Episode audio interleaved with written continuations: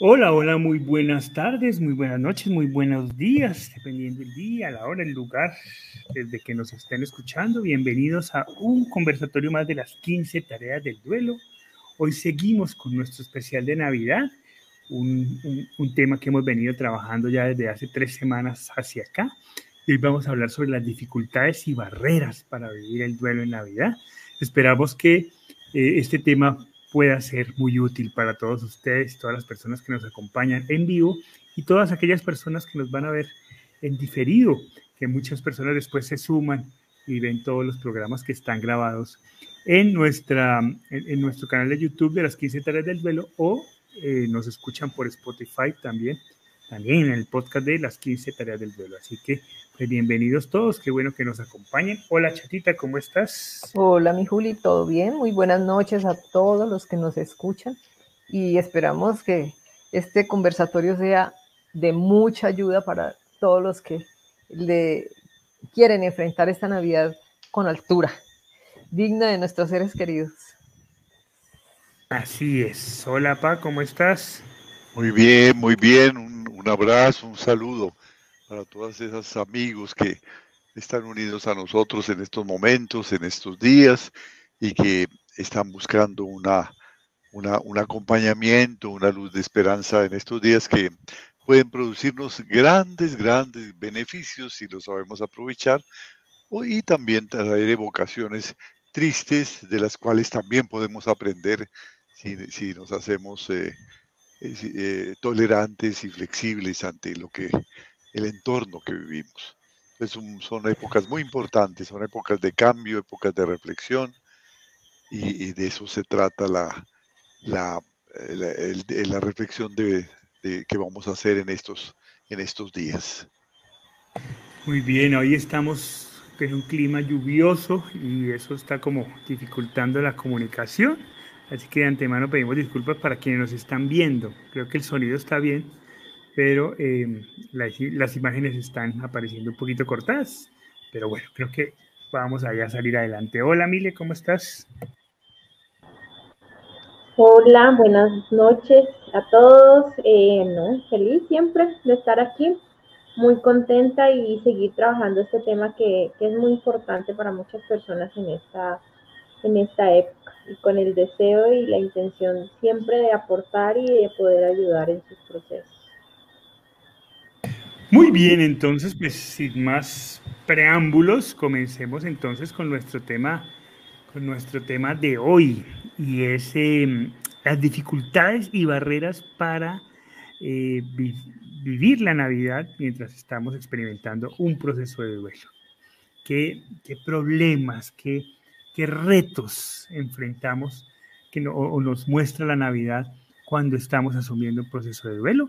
Y pues obviamente pues vamos a reflexionar sobre cómo los sorteamos. En eso los invitamos también a todos ustedes a que nos cuenten sus historias, nos cuenten de sus miedos, de sus temores sobre esta Navidad, qué creen que va a pasar, cómo creen que va a ser esta Navidad, qué temores tienen al respecto. Y juntos vamos a poder construir caminos posibles también si, nos, si las personas que entran han tenido ya navidades previas y han sabido sortearlas con éxito, pues también que nos cuenten de su experiencia y vamos construyendo caminos posibles para todos. Así que, Pa, comencemos dando contexto entonces. ¿Cómo así eso de que barreras o dificultades para vivir la Navidad en medio de un duelo? Sí, es muy importante lo que acabas de decir, ¿no? Es la invitación a que contemos nuestras propias barreras y nuestras propias dificultades. ¿Cuál es la diferencia entre barreras y dificultades? Las, barreras son, son cosas eh, hemos eh, eh, preconcebidas generalmente originadas en, otras personas, en las lecturas, en lo que se llama en psicología introyecciones, ¿no? Las escuchamos decir por ahí, leímos por ahí, vimos en alguna película, y eso lo vamos haciendo nuestro, ¿no? Lo hemos escuchado por fuera. Mm, pero lo que pasa es que estas frases, estas maneras de, de, de, de asumir nuestro proceso de duelo, eh, las vamos poco a poco haciendo nuestras y las vamos usando para, para victimizar nuestro duelo, para hacer que nuestro duelo mmm, se muestre ante nosotros y ante los demás como mucho más difícil de elaborar. ¿no? y, sobre todo cuando nos, nos invitan a, cambiar, a trabajar, inmediatamente tenemos tal vez una frase que surge casi instintivamente como barrera, es una barrera. Y en esta época pues es muy, muy, muy frecuente que se dé esto. Entonces bloquean nuestra, la toma de decisiones de crecimiento que podemos tener. Por ejemplo, ¿no? para, dar un ejemplo de que puede ser una barrera, nos dicen, bueno, pero esta es una época en la que puedes trabajar el duelo eh, de una manera muy especial, apoyarte en tus amigos que van a estar más cerca de ti para, para sanar ese dolor que estás sintiendo. Y entonces inmediatamente decimos, no, mi dolor es único, mi, mi, dolor es el más profundo que alguien puede experimentar. nadie puede entender lo que yo estoy viviendo, ¿no? O nos dicen, eh, ¿por qué no intentas ser eh, tolerante con, la felicidad que están viviendo las demás personas en tu entorno en esta época de Navidad, ¿no? Entonces inmediatamente ponemos la barrera, no me, no me pidan, no me pidan ser feliz, no me pidan siquiera que lo intente. Lo que me pasó es, eh, es absurdo y, no tiene sentido. Yo sé que no, no volveré a ser feliz, ¿no? O me dicen, eh, sabes que es posible sanar ese dolor que hoy sientes si haces un trabajo responsable sobre esto. Dice, eh, como si fuera tan fácil, ¿no? Como, como tú no lo estás viviendo, entonces por eso lo dice, como si fuera tan fácil sanar, ¿no? Nadie, nadie conoce lo que yo estoy viviendo. Este es un dolor que me acompañará por el resto de la vida, ¿no? que nos dicen, pero ¿por qué no intentas vivir el espíritu de la Navidad en esta época que no, que no necesariamente es de rumba, es eh, un espíritu de solidaridad, es un espíritu de, de, gratitud, porque no intentas vivir ese... Ay, ve, ve, mire, es absurdo que me pidan que viva estos momentos y que intente ser feliz. Yo estoy sufriendo de una manera que, nadie puede comprender. Y es todo esto que pasa, esta música, todo esto me parece ridículo. Yo no sé por qué la gente tiene, tiene, tiene derecho a ser feliz cuando yo realmente ya no puedo hacerlo. Todas estas son frases que decimos para bloquear la invitación que nos hace nuestros amigos, que nos hacen las personas que nos están acompañando, que están eh, ocupadas en brindarnos una orientación para sacar adelante el duelo, entonces ponemos un bloqueo. Y a veces nos disgustamos, y a veces nos aislamos y decimos, mejor no hablamos de eso, yo me voy para mi cuarto, no hablemos de eso. Y ahí cometemos un error gravísimo porque nos aislamos. Y cuando nos aislamos nos vamos solos a rumiar lo que estamos sintiendo. Eso es lo que llamamos las barreras, esas cosas que, esas frases que a veces no son nuestras, sino que las hemos escuchado, las hemos leído, de pronto alguien nos lo dijo, alguna persona que había vivido el duelo, ¿no? Eh, y entonces las repetimos. Las dificultades eh, son distintas, ¿no? Las dificultades surgen de, actitudes reales que tienen las personas que están en torno a nosotros, que estamos elaborando un duelo, o que pensamos que van a asumir esas actitudes, ¿no? Entonces eh, no hacemos las cosas porque pensamos que van a reaccionar de alguna forma, ¿no? Entonces, por ejemplo, dice una persona, no, yo no voy a expresar mi dolor porque em, no deseo hacerle daño a mis a mi familia, a mis seres queridos. No, si me pongo a llorar, si me pongo a, me enfado, en este momento, entonces ellos van a sufrir más, ¿no? Mis hijos, mi esposa va a sufrir más, entonces yo me hago el fuerte y no quiero expresar. Yo asumo que eso de expresar eh, con honestidad mi dolor va a hacerle daño a los demás. Y, no siempre, ¿no? no es cierto. No es cierto. Eso de mostrarnos vulnerables y de abrirnos y de mostrarnos seres humanos puede más bien invitarlos a ellos a que también lo hagan y que no se queden con eso guardado que hace tanto daño, ¿no? O, por ejemplo dicen, mm, es que si intento vivir el espíritu de la Navidad, van a pensar que es que yo no quería suficientemente a mi ser querido. Y resulta que no, puede, puede ser algo ejemplar el saber que en medio de mi dolor yo puedo compartir esa, esa, esa, esa compañía, esa, esa alegría, esas oraciones, esas, esa música que, que, mi familia, mis vecinos me están invitando a compartir. Entonces yo hago, pienso que los demás van a reaccionar de una forma y eso se convierte en dificultades, ¿no? A veces las dificultades es que evidentemente eh, estoy un poco alterado emocionalmente porque no estoy durmiendo bien. Cuando se tiene un duelo muy fuerte, eh, pues tenemos a veces problemas de sueño y el sueño es muy importante para equilibrar nuestro sistema hormonal y poder ir poco a poco manejando nuestras emociones. Entonces no estamos en disposición, entonces allí lo importante tal vez es ocuparnos de esto, ¿no?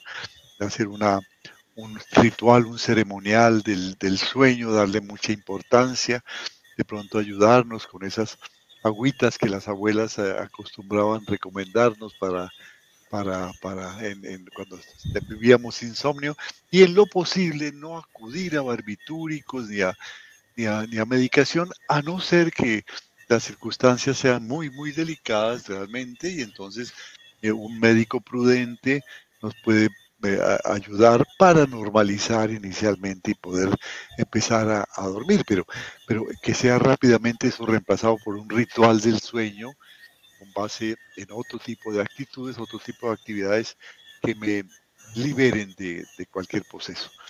Entonces, barreras son aquellas cosas que nosotros mismos nos decimos, que hemos oído decir de otros y que las empezamos a hacer nuestras y que rumiamos y vamos, van haciendo que ah, eh, todo lo que nos sugieren resbale, ¿no? no lo queramos aceptar, lo rechazamos.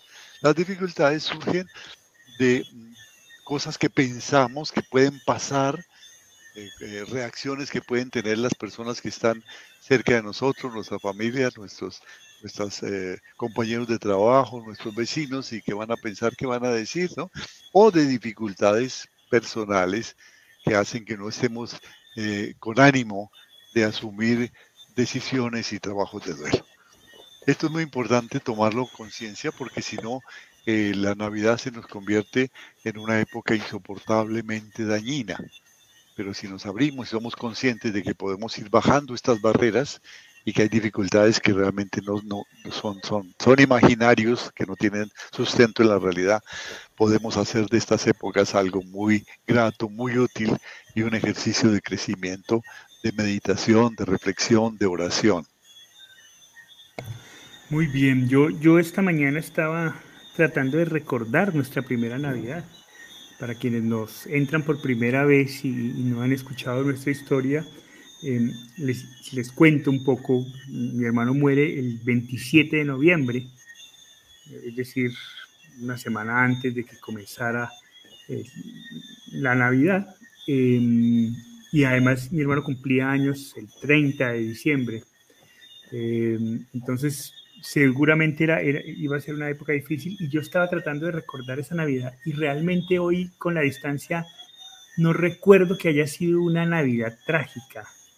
Pues fue una Navidad trágica sin duda alguna, que no estaba Alejandro, pero digamos no, no, la, no la recuerdo mal, no recuerdo em, como un mal momento en, en, medio de la Navidad. Eh, recuerdo más bien mucho amor, mucho, mucha compañía de, los amigos de mis padres, de mis amigos, eh, de la familia, eh, mucho esfuerzo por hacer que nos sintiéramos bien a nuestro alrededor. Y creo que eso hizo que, esa época, o por lo menos hoy en la distancia, no la recuerde con, con especial desagrado. Eh, todo lo contrario, creo que, creo que fue una época en la que tuvimos la oportunidad de, de sentir todo el amor que teníamos alrededor, ¿no? A pesar de, del difícil momento que estábamos pasando en esa época. Y entonces pensaba en cómo sortear esas barreras y esas dificultades, esas barreras del entorno, esas dificultades que tienen mucho que ver con, con la manera como nosotros miramos nuestro proceso, la manera natural en la que enfrentamos un acontecimiento como estos. Em, y pensaba también en nuestra propuesta de las 15 tareas. Yo decía, sin duda alguna, es una época para poner en práctica esas tres primeras tareas. La tarea del, expresar, la tarea del amar y la tarea del cuidar. Tú lo has dicho, Pa, en, tu introducción, es importante estar muy atentos a cómo estamos nosotros, cómo nos estamos alimentando, cómo está nuestro físico, cómo está nuestra salud, sobre todo en esta época, ¿no? en esta época más que nunca necesitamos estar muy conscientes, muy alertas de lo que está sucediendo. Y para eso, para poder estar conscientes y alertas de lo que estamos diciendo, pues necesitamos un cuerpo que responda, que responda de manera física, pero también que responda de manera emocional, que responda de, de manera cognitiva, que nos permita pensar, que nos permita analizar, que nos permita entender, que nos permita ser tolerantes. Y para eso tenemos que estar sanos, sin duda alguna. Pero además es un tiempo, como es un tiempo muy relacionado con el reencuentro de la familia, con, con, la posibilidad de poder decirle al, al otro que lo queremos, pues es un tiempo para aprovechar eso. Y entonces es un tiempo para expresar lo que estamos sintiendo, para decir cómo lo sentimos, para no negarnos las emociones que están llegando que creo que es, que es una de las principales barreras, que creemos que al expresar lo que estamos sintiendo, vamos a terminar siendo incómodos para las personas que están a nuestro alrededor. Y quizás no, quizás, pues, es decir, las personas que están a nuestro alrededor en Navidad, que por lo general son las personas que nos aman, pues saben más que nadie qué es lo que está pasando en nuestro corazón. Así que muy seguramente van a entender cómo, cómo estamos respondiendo. Así que es un tiempo para expresarnos con libertad, para no negar lo que estamos sintiendo, para llorar cuando tenemos que llorar, pero si en algún momento ese reencuentro con, los seres que amamos nos permite reír, pues también abrir un pequeño espacio para una sonrisa que quizás pueda aliviar el momento. Entonces también es un momento para expresar. Y la tarea que nos queda es el amar, y yo creo que es el eje central de la Navidad. Y la invitación fundamental el aislamiento. amar y dejarnos amar. A permitir que las personas se acerquen a nosotros, a permitir el abrazo, a permitir el abrazo y en medio de ese abrazo permitirnos expresar. Eh, así que esas, creo que son las, las tres grandes herramientas para poder sortear las, las dificultades, las barreras y los obstáculos que podemos encontrar alrededor de la Navidad. Chata, para ti, ¿qué fue lo más difícil de la Navidad? Bueno, yo, yo quiero retroceder en mi ser y, hacer una reflexión. Eh, desde muy niña, en el, colegio, como era de religiosos, nos enseñaban que, que nuestro ser estaba formado por una parte divina y una parte humana.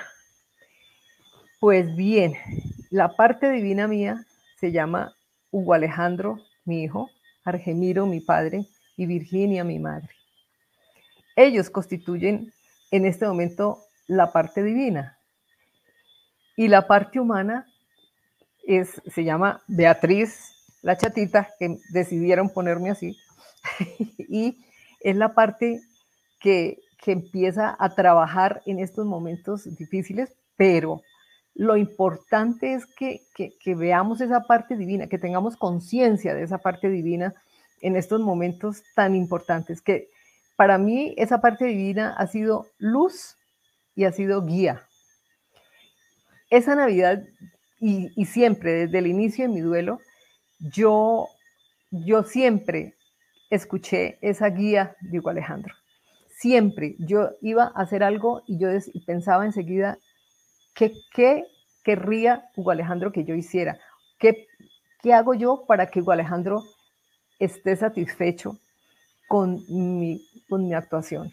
Entonces, para mí fue muy importante, porque que, yo no quería nada, yo no quería, estaba en ese momento difícil, no era ni un mes siquiera de su muerte, y era muy difícil, pero primó todo lo que él, todo lo que él era. Él era alegría, él era bullicio, era ruido.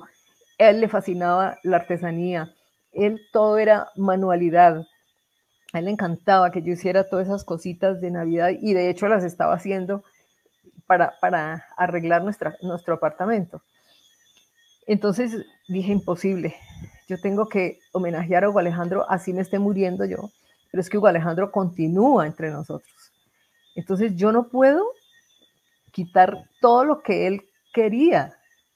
y él quisiera que tuviéramos nosotros ese momento. Fue muy diferente porque pues, estábamos con el dolor profundo, pero la compañía de la otra pareja que, eh, del muchacho que ha muerto con Hugo Alejandro, pues fue muy importante, porque nos dedicamos a hablar de él, nos dedicamos a, escuchar las canciones, que todo fue en torno a Hugo Alejandro esa Navidad, y era muy merecida, no podía ser una Navidad oscura, tenía que ser luz, tenía que brillar, los bombillitos tenían que titilar en la medida en que mi corazón iba, iba sonando también dentro de mí. Entonces, yo no puedo, yo no podía eh, eh, engañar a Hugo Alejandro. Eh, él sabía, él sabe que, todo lo que yo estoy sintiendo, de, hecho, está en mi corazón y en mi alma. Entonces, él, sabe que todo lo que yo estoy sintiendo. Entonces, yo no podía ocultar ese dolor, pero tampoco podía negar el, momento, la, festividad de Navidad y además que me propuse su nacimiento en mi corazón desde ese entonces.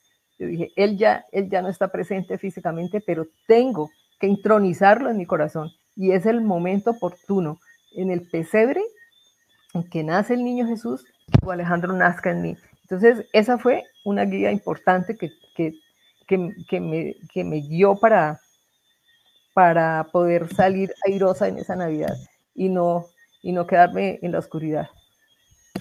¿En algún momento, Chata, sentiste el deseo y el impulso de aislarte, de estar sola, de no querer ver a nadie en la Navidad? No, gracias a Dios.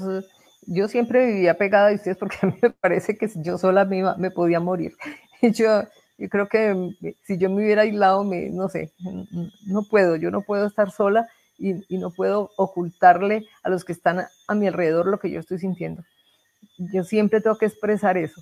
Entonces, eh, tal vez para el año nuevo, que fue en una finca con mi familia, eh, respetaban nuestros momentos de, de, paz. Como a mí mi rosario me daba tanta paz, yo siempre me iba al cuarto y ustedes me acompañaban y rezábamos el rosario y ahí salíamos a, compartir. Es más, me hacían bromas cuando salimos, me hicieron bromas con, con, una cucaracha plástica y me la pusieron en el asiento donde iba a sentarme y, casi me muero porque yo odio las cucarachas. Yo no odio en la vida, pero a las cucarachas sí. entonces, entonces eh, eh, se, reían. Tal vez eh, ellos lo hacían como tratando de alegrarme la vida, ¿no? Y entonces se lo agradezco, pero, pero yo me unía a, a a los juegos y a lo que ellos querían hacer, porque yo sabía que, que todo era por nosotros, por, por hacernos sentir bien, por distraernos un rato, porque eso es lo mejor que tal uno todos llorando allí, no, pues terrible, terrible. Entonces no, me dejaban llorar, yo lloraba cuando me, quería hacerlo, y me, iba a mi cuarto a rezar mi rosario, pero me siempre estuve con ellos presente en todo lo que ellos quisieron hacer y, en el homenaje que se le hizo a Alejandro en el Año Nuevo, porque se le lanzaron sus globos con las carticas que cada uno quisimos hacerle y se le hizo su homenaje. Siempre fue en torno a él. Muy bien. Mili, tú, ah. dale, dale, dale, dale. No, dime que me ibas a preguntar y luego, y luego comento. No, quería preguntarte es ¿cómo, ¿cómo crees tú que una persona debe afrontar estas dificultades y estas barreras que puede encontrar a la hora de, vivir la Navidad en medio de un proceso de duelo? Bueno, he estado escuchando todo lo que, lo que desde el principio hubo, eh, lo que has dicho tú, y yo creo que em, algo que puede ser una barrera eh, en este tiempo es como esto de cumplir con las expectativas sociales, ¿no? Em, como que todos, ah, lo que decía Hugo de, los, de los introyectos, de las internalizaciones, del deber ser, en la Navidad y en el Año Nuevo también pasa eso, ¿no? O sea, hemos aprendido que la Navidad y que el Año Nuevo se celebra y se festeja como de determinada manera. Y, creo que eso a la final se convierte o lo vemos como una barrera en el momento en que nos encontramos en un duelo, porque es festejo, son regalos, eh, es, no sé, fiesta, alegría, gritos, no sé. Entonces, creo que, o sea, o pienso que se convierte en una barrera porque cómo encaja esto cuando lo que estoy sintiendo es totalmente opuesto. Cuando, eh, entonces ahí es cuando digo estas expectativas sociales, cómo, cómo encajo este dolor, esta tristeza, eh, esto que no, no, no, no, no va como de la mano con esto. Y yo siento que, que finalmente, y lo decía en el, en el, en el programa anterior, que es resignificar también estas celebraciones y empezar a ver cuáles son esas también esas presiones sociales que me obligan a vivir o, a, a, celebrar estos, estas fechas de una determinada forma. Y es empezar también a crear mi, mi, propia, o sea, darle sentido a estas fechas, mi propio sentido. Incluso ahora que escuchaba la chata, decía, bueno, puede ser que en algún momento eh, o sea, yo quiera algo más sobrio, em, que incluso puedo decir en algún momento, mm, no, o sea, no va a ser de la manera convencional o no va a ser, este año no va a ser así. Este año no va. Y creo que también es ese, ese derecho de poder hacerlo, sin aislarse, sin darle cabida solamente a, la tristeza y al dolor, pero yo creo que también hay, o sea, esa posibilidad también puede estar allí de hacer una pausa este año o, en esta celebración. Creo que también las personas pueden decidir en algún, en este, en un momento por eso, pero entendiendo es que es una pausa, que es una pausa de esa fecha insisto, eh, viviéndola de otra manera, em, reuniéndose con la familia puede ser otro día, eh, hablando de lo que se siente, de lo que se espera. Por ejemplo, pienso también en el año, en el año nuevo, que normalmente cuando una persona no está pasando por un duelo, hay un montón de presión, ¿no? Se acabó el año y no he hecho esto, no he hecho lo otro, me falta esto y el próximo año qué será, y además que también está cargado de un montón de abuelos y entonces como empieza el año, como estoy empezando este año, si lo empiezo con deudas, entonces el próximo año va a ser así. Entonces la gente a veces se abruma porque si estoy con este tristeza y con este dolor este año, entonces quiere decir que el próximo año va a ser igual porque lo empiezo de esta manera. Entonces es como empezar a ver todas esas cosas, que, esas creencias y esa manera en cómo vemos estas celebraciones y darles un vuelco y empezar a darles un sentido diferente y, y darse también o pensar en la posibilidad de dar una pausa para un paso diferente. Entonces creo que esa es una forma de, de poder también enfrentar o afrontar estas fechas cuando estamos en un duelo. Sí, mira que eh, creo que has dicho una cosa que, que, me, ha, que me ha que me ha resonado mucho y es, es ese cambio de paradigma. Un paradigma finalmente es una manera que nosotros consideramos correcta de hacer las cosas porque ha funcionado, nos ha, nos ha dado éxito en el pasado. Entonces, creamos una manera correcta de hacer las cosas y a eso le llamamos paradigma. Quizás gran parte de las dificultades y de las barreras para afrontar la Navidad eh, a partir de un proceso de duelo es que partimos de nuestro paradigma de cómo se debe vivir la Navidad. ¿Por qué? Porque claro, en otras circunstancias fue exitoso, fue una época bonita, fue una época de encuentro, pero claro, ahora han cambiado las circunstancias. Entonces, y han cambiado las circunstancias de manera importante. Entonces, como han cambiado las, las circunstancias de manera importante, pues ese viejo paradigma no calza, no funciona, entonces el reto está en comenzar a cambiar la mirada de la Navidad a partir de las herramientas que tenemos. Y Emilia ha sido muy clara de la posibilidad de decir, quizás esto ahora no, porque no soy capaz, porque no. Sé que, sé que no me tengo que aislar, sé que tengo que estar rodeada de la gente que me ama, pero quizás habrá momentos en donde no, o, o, o, o acciones o, situaciones en donde no, no estoy, no soy capaz de estar ahí. Voy, los acompaño un momento y, después les, pido disculpas a mis familiares y me retiro para quizás estar otro momento en soledad. Y, cambiar y jugar, y jugar con nuevos paradigmas, con nuevas maneras de ver de ver una fecha que sin duda alguna sigue siendo importante y puede ser muy importante. Yo quiero compartir aquí lo que nos dice Nan González, pa. Mira, dice, esa primera Navidad es terrible. El estar sin ese ser amado es muy doloroso. Mi primera Navidad la pasé encerrada, sola y llorando. Quería morir. Ya luego, em, con el nuevo año, comencé a tomar decisiones importantes. Me di cuenta que mi hijo fue todo y le encantaba la Navidad, por lo que pasé la página e hice que de su recuerdo algo significativo y de carácter positivo para mí y mi familia, manera que se honró y se continúa honrando. Él continúa siendo nuestra alegría. Qué bonito. Sí.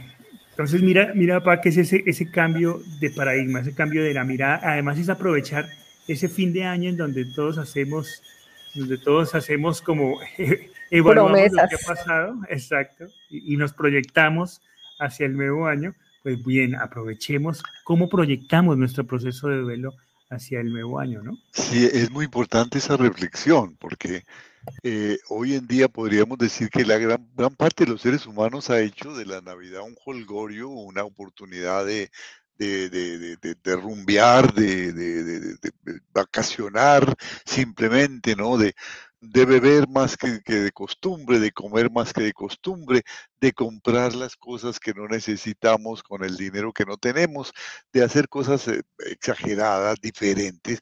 Gran parte de las personas dedican la Navidad a eso. Y eso, claro, no calza, como bien dices, en el corazón, en el alma de una persona que está viviendo la experiencia reciente de la muerte de un ser amado. Eso es, eso es ridículo, es absurdo. Yo que voy a hacer esto lo hice el año pasado, lo hice antes, pero en este momento no me siento con espíritu. Pero es el momento de pensar también que para muchos la Navidad es un momento de solidaridad. Hay muchas personas de grupos de apoyo, de grupos de espiritualidad, que en Navidad se reúnen, hacen colectas, van a visitar un, un, hospicio, un hospital para llevar alegría, para llevar un mago, un payaso, llevar regalos a los niños, cantar con ellos, uno, uno, un sitio de ancianos, ¿no? Recuerdo que cuando vivíamos en el Ecuador, eh, en cada una de las sesiones de los grupos de, del grupo de apoyo, que que nunca permitimos que hubiera un dólar de por medio en todas las actividades que teníamos, pasábamos una pequeña alcancía que involuntariamente al finalizar cada, cada sesión de nuestro grupo de apoyo en el año, eh, las personas que querían echaban en la alcancía eh, una, una, pequeña donación, si querían o no, pero no era obligación ni nada, lo que, lo que pudieran. ¿Qué se hacía con ese dinero al final? Había un, un, un, uno de los compañeros que participaba en el grupo, eh, había, estaba allí porque en un accidente aéreo habían muerto su esposa y su hijo, trágicamente.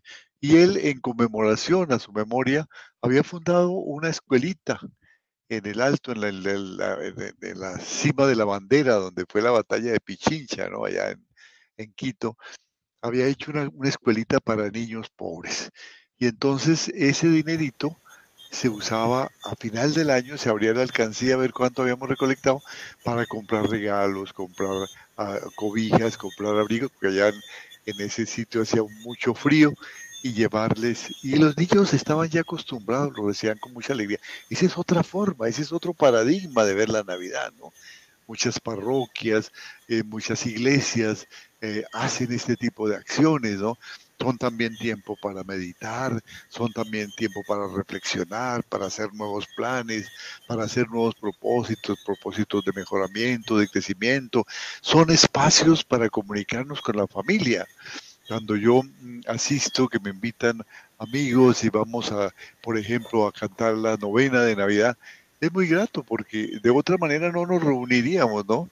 Y nos reunimos en, diferentes casas y luego nos sentamos a charlar, a conversar de la, de la familia, de los anhelos, de las, de las dificultades también que tienen cada uno, ¿no? Y estamos un rato con los amigos. Es, es un espacio que no se tiene en el resto del año, ¿no? Una cenita en donde las personas me encanta, por ejemplo, el 31 de diciembre, cuando cada uno eh, hace sus propósitos y dice, voy a mejorar en esto y tengo este proyecto y este plan y este sueño y, quiero invitarlos a que me acompañen en este proyecto, ¿no? Y empezamos a hacer de esto un momento de decisiones, un momento de paz, un momento de comunicación eh, familiar profunda, un momento de solidaridad, un momento de gratitud, de dar gracias a la vida, a Dios, a los amigos por tenerlos. Y es otra forma de ver la Navidad. Y se vive con felicidad. Y ahí viene el abrazo, y viene el te quiero, y viene el, el dulcecito que se hizo para celebrar ese momento. Y entonces eso empieza a tener otra característica, ¿no? otro, otro, otro matiz, otro paradigma. Y no pensar que la Navidad es la rumba o el momento que puede ser para la gente joven, para otro tipo de personas, también un momento que, es válido, pero que para nosotros que estamos en duelo tal vez no sea eso.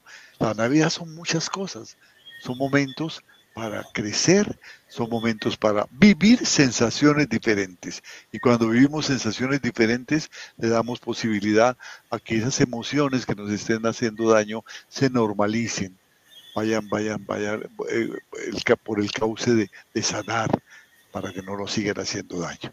Aunque eso es muy importante, cambiar el paradigma que tenemos sobre lo que debe ser la Navidad. Sí, sí, y mira que ya algunas personas han comenzado a compartir ese nuevo paradigma y esa nueva manera que han ido encontrando poco a poco con el tiempo de ver la Navidad y darle un nuevo significado. Quizás, quizás regresar al significado original, ¿no? Diferente al de la rumba, al de la fiesta, y, más, más encontrarlo en el encuentro familiar, en la, en la, en la oportunidad de estar con, con, la ser, con, con, las personas indicadas para decirles que los amamos. Eh, volviendo al viejo paradigma que se ha ido diluyendo con la modernidad. Pero hacerlo con tolerancia, ¿no? Hacerlo con tolerancia, saber que hay otros que están viviendo una Navidad diferente y que están en su derecho. Es, es, otra forma, es, eso hay que entenderlo, porque a veces decimos, no, es que yo la quiero vivir así, sí, está muy bien que la vivas así con los tuyos, pero respeta que el vecino está, está en, otra, en, otra, en otra frecuencia. está resonando en otra frecuencia. Muy bien, quiero comenzar a leer estas participaciones que nos vienen haciendo, algunas muy interesantes. Eh, pero antes, también invitarlos a que sigan y, que, participen con sus comentarios y sus preguntas en el chat. Antes quisiera hacer una pequeña pausa para contarles algo que, que, nos tiene muy contentos en las 15 tareas del duelo y es un trabajo que hemos venido haciendo desde hace ya bastante tiempo, que es el resultado de 32 años de experiencia en esto, pero además de ir aterrizando y de ir, de ir brindando cada vez herramientas que esperamos puedan ser más efectivas y más cercanas a todos ustedes. Yo les contaba en algún conversatorio que para mí personalmente una de las herramientas más útiles en el proceso de duelo fue un diario. Entonces cogí un cuaderno en blanco y comencé a escribir en ese diario. Eh, y, funcionó muy bien para mí. Funcionó muy bien para mí, lo hacía de manera intuitiva. Claro, un cuaderno en blanco, entonces no tenía mucha guía, pero eso nos llevó a trabajar profundamente en, una herramienta que esperamos sea muy útil para ustedes y que sale a circulación esta semana y nos llegó, justo hoy llegó a nuestra casa esto, es lo que nosotros hemos llamado un decisionario. Porque además de que es un diario, es decir, es un documento donde ustedes van a poder consignar todas sus, sus experiencias, también van a, van a encontrar em, decisiones, propuestas de decisiones para trabajar su proceso de duelo a partir de las 15 tareas del duelo. Y a partir de estas decisiones ustedes van a poder ir consignando su experiencia eh, de duelo. Así que, pues bueno, para quienes deseen tenerlo, o regalarlo en esta Navidad a, aquellas personas que quizás les pueda ser muy útil, pues ahí en el chat estamos compartiendo el enlace desde donde pueden adquirirlo. Eh, y pues sin duda alguna va a ser una herramienta que esperamos sea muy útil para todos los procesos. Muy bien, retomemos entonces. Eh, nos dice, quiero, quiero desde el principio, dice aquí Marta Isabel Morales, dice, mi hijo falleció el 19 de diciembre del 2020. No sé cómo pasó Navidad y fin de año, entre, entré en un estado donde tomaba medicamentos día y noche. En el 2021 lo pasé en otra ciudad, con mi familia, una Navidad que me sentía en las nubes. En el 2022, con la novia de mi hijo, en la ciudad donde ella vive. Ese año me hice el propósito de estar aquí en Navidad. No me voy a ir haciendo lo que a él más le gustaba a eso, de, eso hablábamos, de, poco a poco ir, ir entendiendo cómo, cómo vamos comprendiendo la Navidad desde esta nueva perspectiva de la vida, porque sin duda alguna el duelo transforma todo, lo cambia todo, incluida la Navidad. Y ir tomando conciencia que hay que eliminar esas barreras, ¿no? Eso que nos decimos para no permitirnos cambiar. Porque es que lo vamos, lo no, es que no se puede, es que es imposible, es que mi dolor es muy grande, es que esto no, no terminará nunca. A ver, ¿es verdad? ¿Es verdad eso? ¿Realmente es verdad?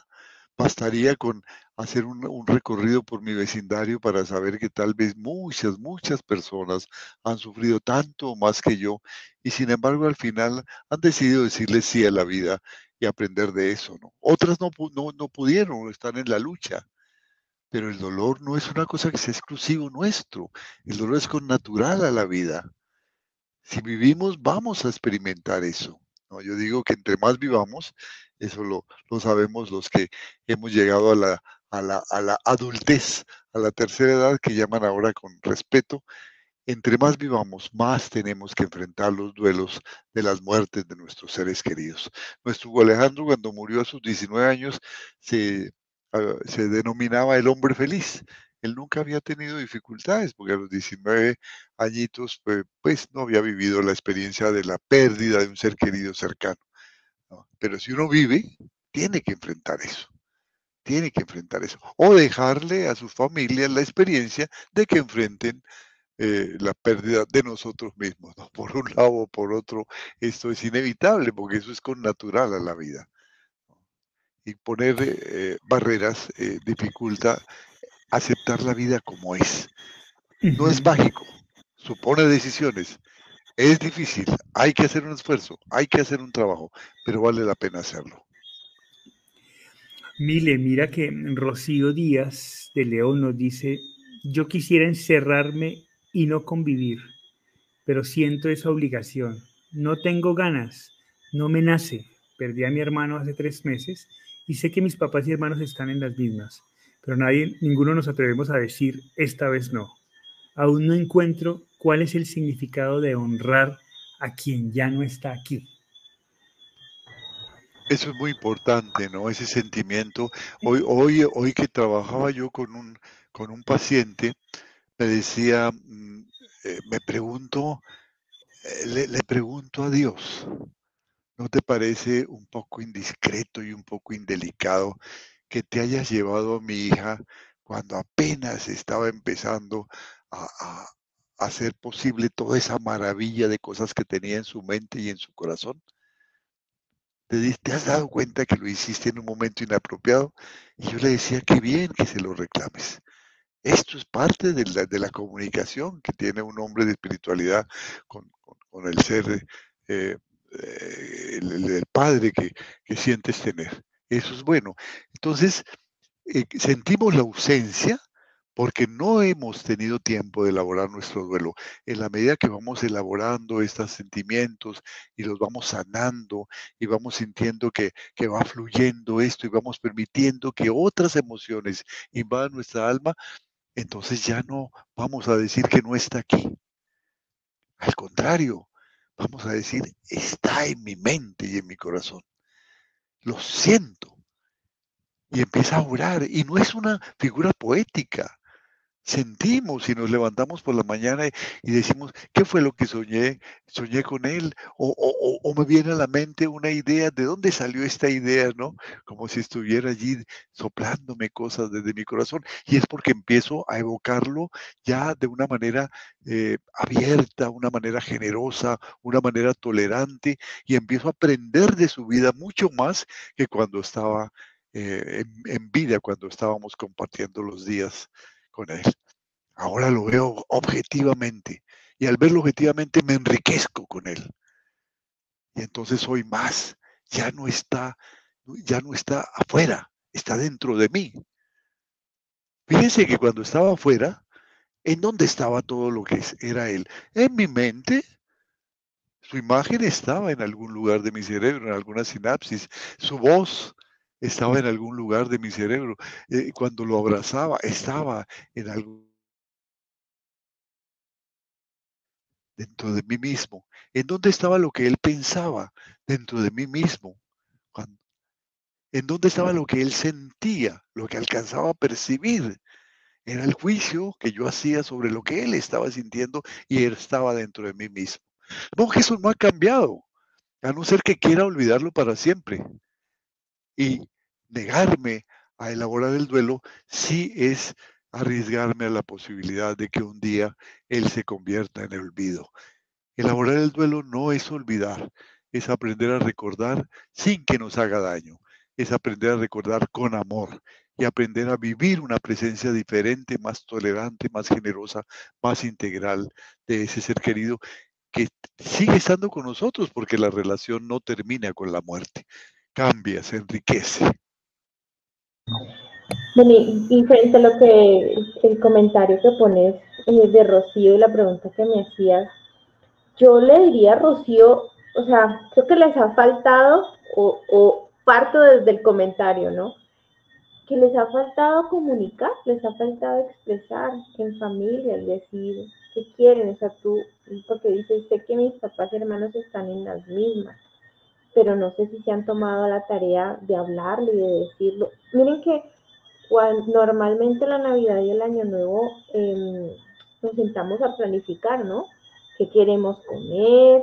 Hagamos, hagamos este juego, hagamos esta actividad, en dónde vamos a pasar, quién va a venir pues yo te diría lo mismo, siéntate con tu papá y con, con tus papás y tus hermanos y planifiquen qué quieren.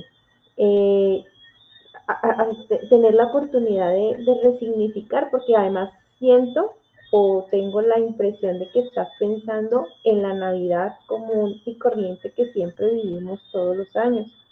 Y este año evidentemente no van a poder vivir una Navidad así, pero sí creo que pueden eh, como familia y desde el estado de ánimo en el que están, ¿qué les gustaría de pronto eh, en familia y, y sentarse a recordarlo y tal vez llorar y tal vez reír también con las anécdotas y con los recuerdos bonitos de su ser querido y mm, tal vez irse a dormir más temprano eh, o reunirse en el día y hacer esa pausa en la noche pero hay que hablarlo. O sea, yo le diría a Rocío, háblalo, planifícalo con tu familia, exprésenlo. Porque qué tal que pronto uno diga, no, sí, yo sí quiero, yo quiero hacer algo. Entonces, lo primero, lo primero que hay que hacer es poder comunicarlo y tratarlo y abordarlo con, con tus seres queridos. Y tú dices algo ahí en el comentario y es eh, que, que quisieras encerrarte. Y aquí en este programa hemos tratado puntualmente de, ok, los momentos a veces de soledad son necesarios y son importantes, pero el aislamiento es, es dañino, es nocivo. Entonces necesitas de tu familia, busca apoyo en ellos, en tus amigos, en tus seres queridos. No te quedes sola, no te aísles, no te encierres, ¿ya? ni en esta época, ni, ni, ni, ni más adelante tampoco. Pero entonces, esa sería como la recomendación, reúnelos, toma tú la iniciativa, dices, creo que nadie se atreve a decirlo, pues entonces atrévete tú y que seas tú la que proponga algo distinto, algo que se salga de lo convencional que lo que están pensando tú y tus hermanos y tus papás. Y una cosa muy importante, ¿no? Evocar, honrar la presencia del ser querido. A veces eh, pensamos que es un trabajo para las personas que tienen creencias religiosas o espiritualistas de la vida, ¿no? Que eh, saben a ciencia cierta que el espíritu no, no termina con la muerte, entonces él sigue allí. Es cierto para las personas que creen esto, pero para quienes no creen en que hay vida después de la vida, eh, el traer la evocación del ser querido es no perder lo que él es. Sigue estando. Él hizo un, trabajo en nuestra vida. Él nos entregó una vida con su manera de pensar, con su manera de sentir, con su manera de, sufrir, con su manera de gozar. Y eso no se puede olvidar. Las sociedades más ateas hacen grandes monumentos a sus líderes para recordarlos, para recordar cómo eran ellos. Cuando uno eh, conoce los monumentos que están en las grandes ciudades, por ejemplo, eh, rusas o en la China comunista, son grandes monumentos a sus grandes líderes, ¿no? A, Lenin, a, Stalin, a, Mao.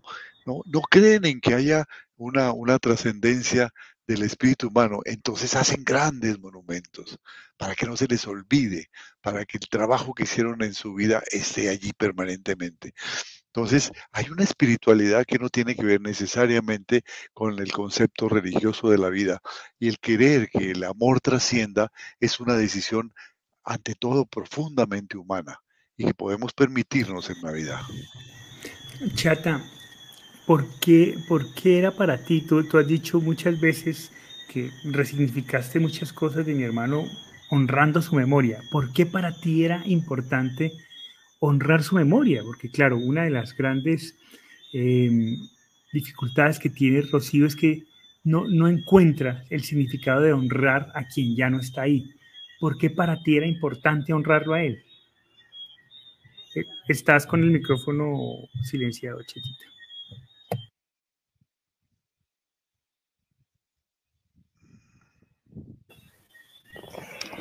Porque para mí era, eh, es muy importante decirle a Alejandro que sigue con nosotros, que aunque ya no está físicamente, que tenemos un vacío ahí en, nuestro diario vivir eh, físicamente, siempre está presente y yo no puedo ignorarlo en los momentos tan importantes como es la Navidad, como es el Año Nuevo, donde, donde hago tantas promesas y, y veo y lucho por, por mejorar las cosas en el siguiente año.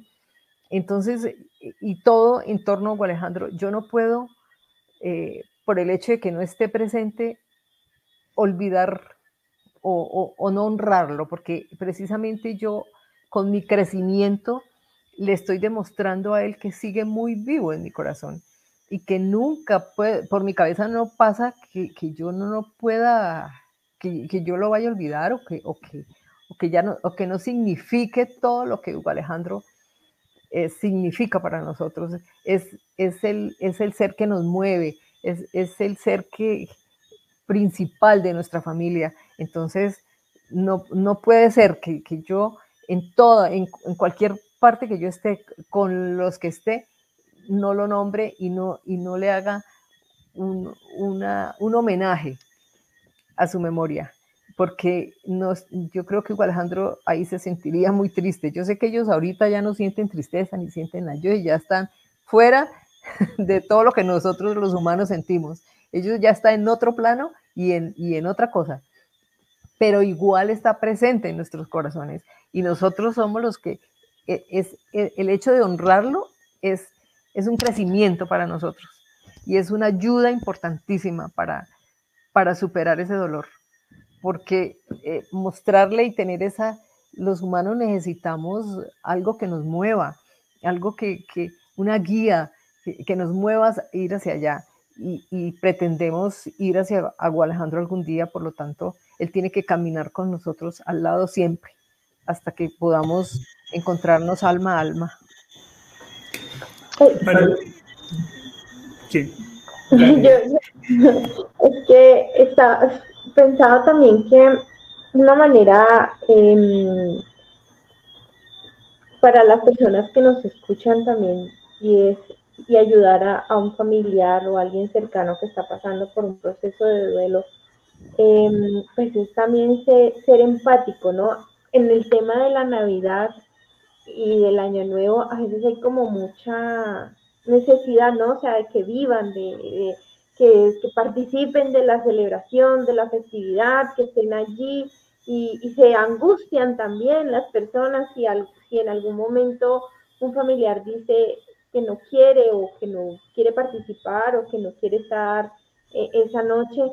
Pero yo creo que también parte del apoyo y de, de la contención que se puede dar es entender que, hasta cierto punto, o como decía la chata, ¿no? Eh, cuando contaba de su primera Navidad, eh, en algún momento me retiré, en esto sí participé, en lo otro no tanto, y la familia estuvo allí, o sea, entendiendo, no obligando, sí, invitando sí, pero no forzando, no obligando, porque pues eso tampoco es, es bueno, ¿no? O sea, es entender una vez más lo que hemos dicho, que el duelo es algo eh, personal, que es algo individual y que tal vez en ese momento yo estoy en la, en, la, en la sintonía y me siento capaz de hacer esto, pero de pronto la otra persona no está en la misma sintonía o no está tan, en la misma capacidad de lo que yo puedo hacer. Entonces es entender que en esa reunión familiar las personas participarán hasta donde pueden y como, pueden en ese momento. Y eso también es respetable y eso también eh, es entendible porque como sociedad, a veces lo comparo mucho con como cuando los adolescentes cuando empiezan a ir a una, empiezan a salir a las fiestas, ¿no? Y empiezan a tener esa presión social por parte de sus amigos para que fumen, para que tomen. Y como y, y a los adultos también nos pasa insistimos y molestamos al que no participa de la misma manera que creemos nosotros que está bien. Entonces, es en esa reunión familiar entender que van a haber muchas formas de participar. Algunas serán más de manera más callada, de manera más recatada, y otras lo harán de otras, de maneras más bullosas y alegres, ¿no? Yo creo que es importante hacer la diferenciación, o, por lo menos no, no hay diferenciación, sino em, dar claridad sobre la palabra honrar, que a veces puede confundirse con, con celebrar, como, como, celebrar. con celebrar el cumpleaños, ¿no? O con idealizar. O con idealizar. No, honrar es una manifestación pública para mostrar respeto, para mostrar admiración, para mostrar agradecimiento por alguien entonces honramos, honramos a esa persona, bien sea si está, si está, si, está aquí, pues está aquí, pero si no, pues honramos lo que fue, lo que significó esa persona para nosotros. Es una manera de traerlo. Hay algo, hay algo natural en el proceso del duelo y es, es, la tristeza y el llanto, que es natural, que es importante. Lloramos a quienes amamos. Sin embargo, yo siempre he pensado que esa tristeza y ese llanto con el tiempo, comienza a tener un tufo de injusticia, de injusticia frente a los lazos de amor que se construyeron con esa persona. Como si todo lo que se construyó se, redujera al momento de su muerte. Y entonces se borró el resto. Y resulta que vivimos otro, otros sueños, otras cosas con, esas, con esa persona. Que es, precisamente son esas otras cosas las que hacen que hoy nos sintamos tristes. Entonces, por eso honramos a las personas, para recordar que su vida, que su paso por nosotros, que las expectativas, los sueños, los aprendizajes que generó en nosotros son mucho más importantes que su muerte, porque nos transformó de manera importante y por eso las honramos. Es un, es un acto para nosotros, ¿cierto? en donde nosotros agradecemos el paso de, su paso en nuestra vida. Por eso lo honramos, porque reconocemos que aprendimos mucho con esa persona, que la extrañamos y que la extrañamos precisamente por eso, porque su vida fue importante, más importante que su muerte. Por eso honramos a los seres que amamos. Celebrando nuestra divinidad, porque ahora se llaman así, Hugo Alejandro, Argemiro y Virginia. Eso es lo que hay que celebrar. Su presencia en mí.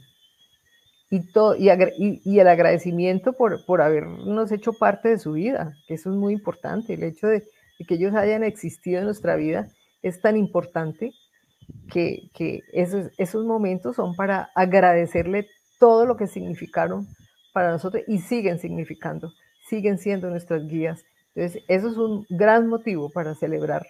No, es que la celebración no es rumba, no es eh, risa, no es nada, es tal vez reunirnos los que lo amamos y, hablar de ellos y, congraciarnos con toda su vida y agradecer esos momentos hermosos que, tuvimos la oportunidad de vivir con ellos.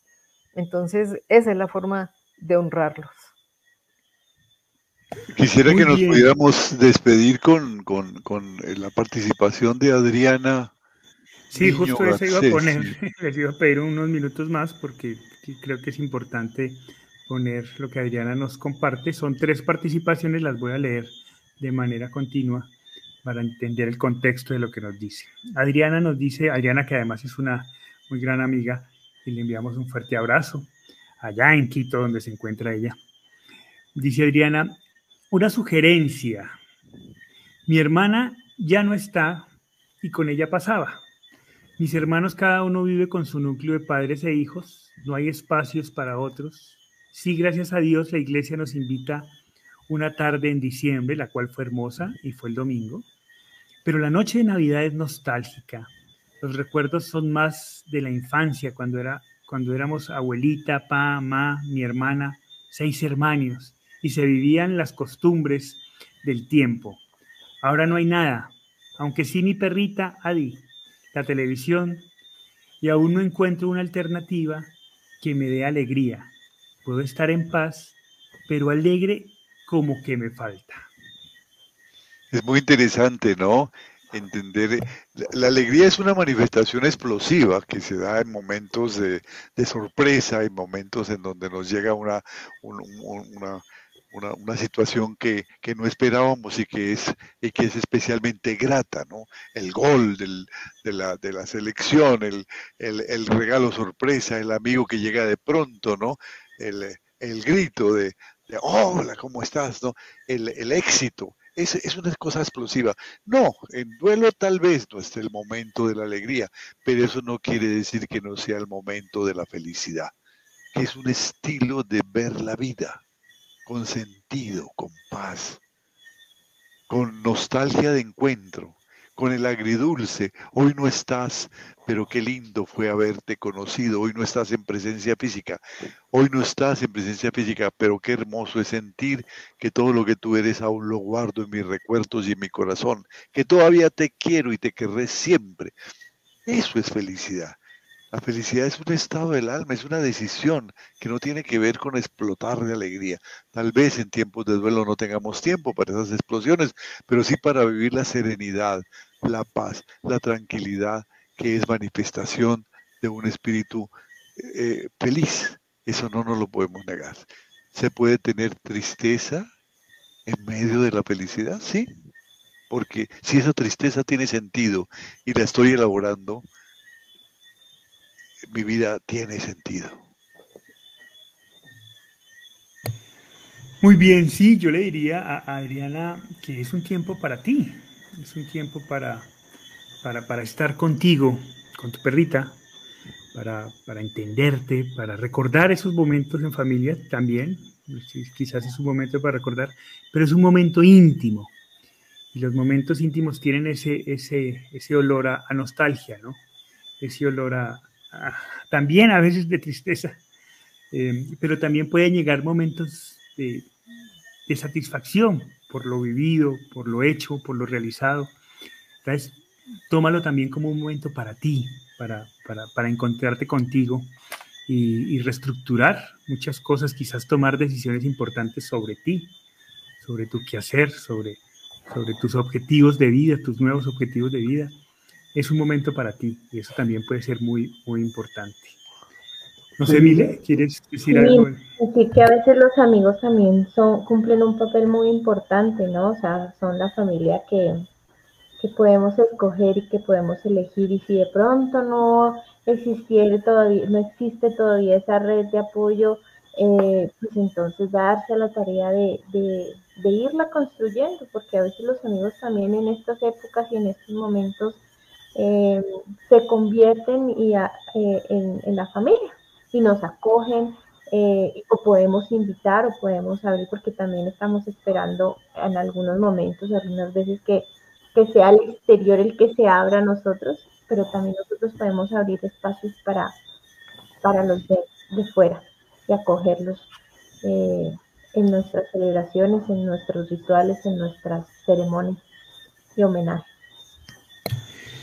Muy bien, se nos acaba el conversatorio, pero antes quiero recordarles eh, que el 16 de diciembre, eso cae sábado, de este sábado en ocho días, vamos a abrir un taller eh, privado, íntimo, para aquellas personas que se inscriban en este taller. Vamos a estar a partir de las 9 de la mañana hora Colombia, eso es 8 de la mañana si no estoy mal hora México.